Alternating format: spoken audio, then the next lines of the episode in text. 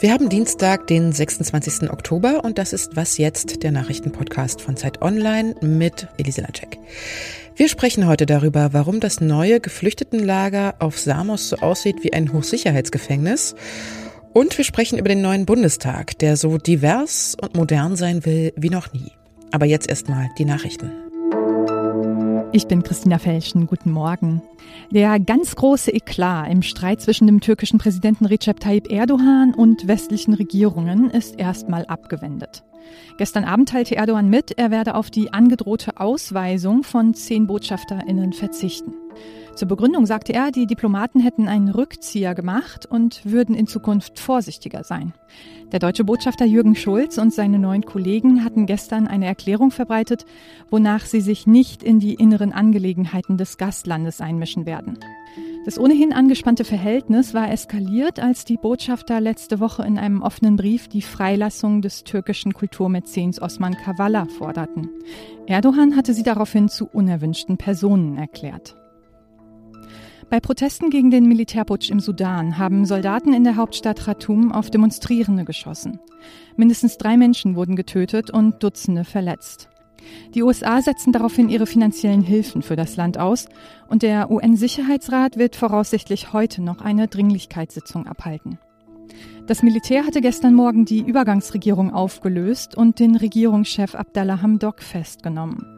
Vor zwei Jahren war der Diktator Omar al-Bashir nach 30 Regierungsjahren gestürzt worden. Die Interimsregierung wollte eigentlich die ersten freien Wahlen seit Jahrzehnten vorbereiten. Redaktionsschluss für diesen Podcast ist 5 Uhr.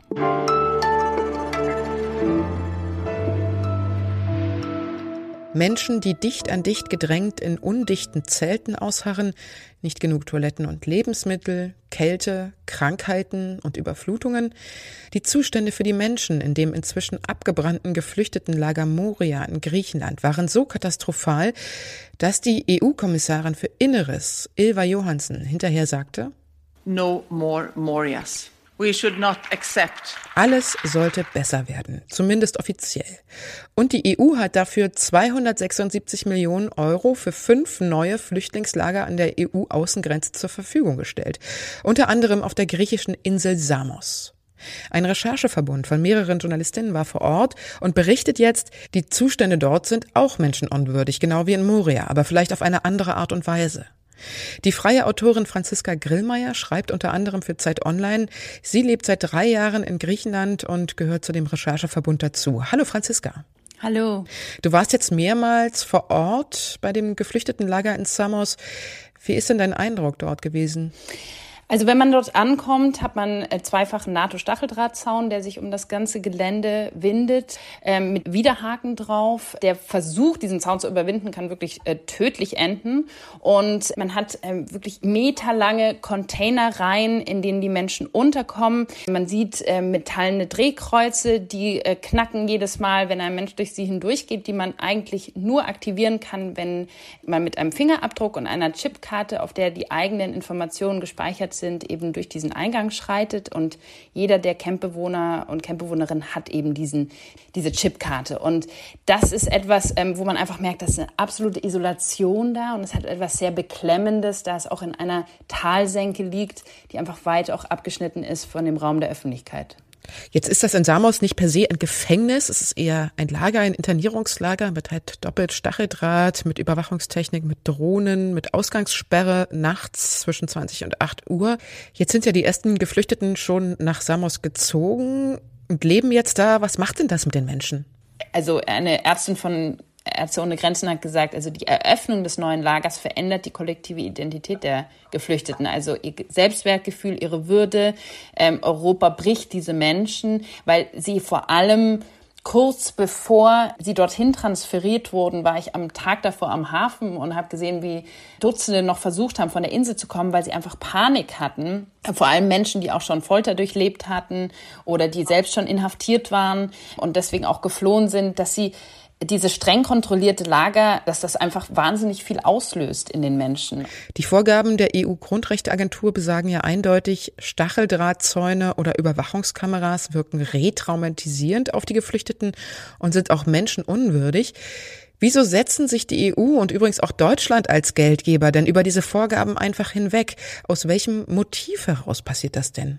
Ja, das ähm, äh, ist, ist, ist eine ganz wichtige Frage, denn äh, wir haben seit letztem Jahr ähm, immer wieder gesehen, dass immer mehr Zusagen auch getroffen wurden aus Brüssel von der EU-Kommission, aber auch ähm, aus Deutschland und aus anderen EU-Mitgliedstaaten, dass man eben die Situation in Griechenland so weit stabilisiert, dass sich Menschen nicht mehr auf den Weg machen, weiter von Griechenland in, nach Zentraleuropa zu reisen und dass man eben auch diese Grenzen ganz klar schützen möchte, wie es so ausgedrückt wird, also ähm, ganz klar in Grenzschutz investiert, in eine Abschreckungsarchitektur, die sich durch die illegalen Pushbacks auch der griechischen Küstenwache, aber auch an anderen europäischen Grenzstaaten immer mehr ausprägt. Das war schon auch in der Artikulation im letzten März zu sehen von Ursula von der Leyen, die auch gesagt hat, Griechenland ist das Schild Europas und wir werden auch euch unterstützen damit, dass das so bleibt und äh, vor allem mit finanzieller Hilfe. Danke, Franziska.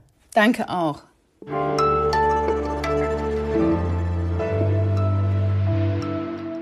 Und sonst so?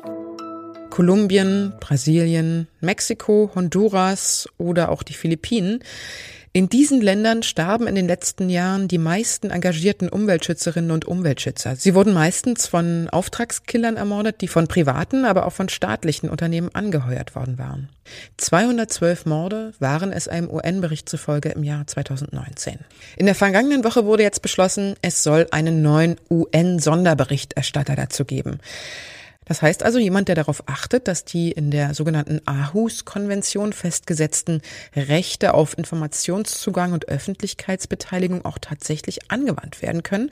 Und wenn dann ein Verstoß dagegen passiert, dann soll dieser UN-Sonderberichterstatter diese Verstöße auch gleich verfolgen können.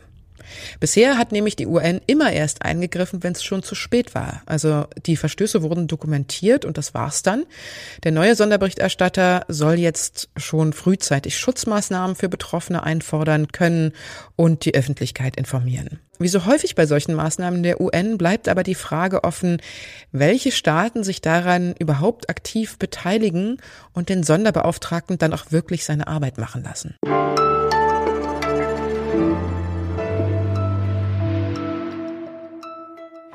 Wenn in Deutschland ein Bundestag neu gewählt wird, dann muss dieser Bundestag auch spätestens genau einen Monat nach der Wahl das erste Mal in neuer Besetzung tagen.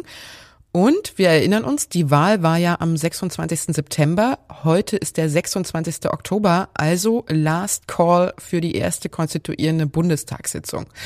Um 11 Uhr geht sie los mit der Eröffnungsrede des bisherigen Bundestagspräsident Schäuble.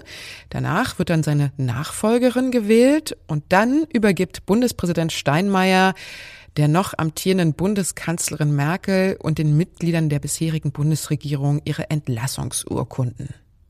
Rebecca Wiese verfolgt diese ganzen Rituale heute für das Zeit Online Politikressort. Hallo Rebecca. Hallo Elise. Die neuen Abgeordneten beziehen ja heute zum ersten Mal ihre Plätze und man hat ja schon im Vorfeld gehört, dass das Parlament jetzt jünger und diverser werden soll. Was ist denn dein Eindruck? Ist das gelungen? Ich finde, an dem Durchschnittsalter des Bundestages sieht man es gar nicht so sehr. Das liegt immer noch bei 47 Jahren. Aber was wirklich neu ist, ist, dass es jetzt sehr, sehr viele Menschen unter 30 Jahren im Bundestag gibt. Oder auf jeden Fall viel mehr als vorher. Das sind jetzt 50 Abgeordnete, die unter 30 sind. Ähm, wenn man sich mal anguckt, vorher waren es weniger als 15 Leute, die unter 30 waren. Und in den Jahren vorher meistens sogar noch weniger. Also jünger ist der Bundestag auf jeden Fall geworden.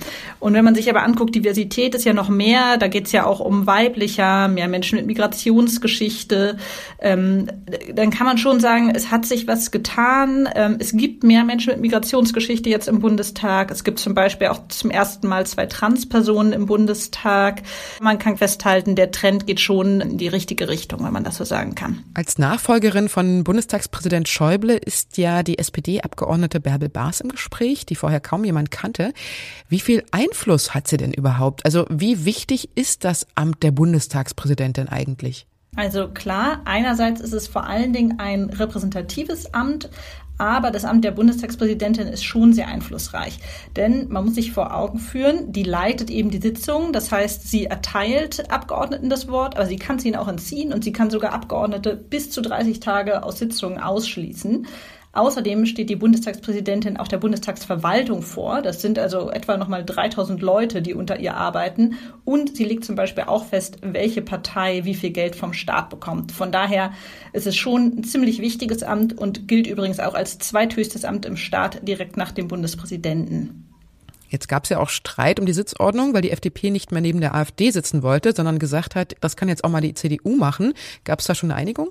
Da gibt es noch keine Einigung. Das will der Ältestenrat zeitnah klären, aber der berät noch darüber. Von daher, das bleibt spannend mit der Sitzordnung. Heute wird der Bundestag auf jeden Fall äh, so sitzen, wie es in der letzten Legislaturperiode auch getan hat. Danke für die ganzen interessanten Infos, Rebecca. Sehr gerne. Das war was jetzt für heute Morgen und in unserem Update um 17 Uhr hören Sie sowohl weitere Nachrichten als auch mich nochmal, denn ich bin gleich nochmal dran heute. Wenn Sie uns schreiben wollen, dann ist was jetzt at zeit.de die richtige Adresse. Ich wünsche Ihnen einen schönen Tag. Vielleicht hören wir uns ja später nochmal. Machen Sie es gut bis dahin. Ihre Elise Landscheck.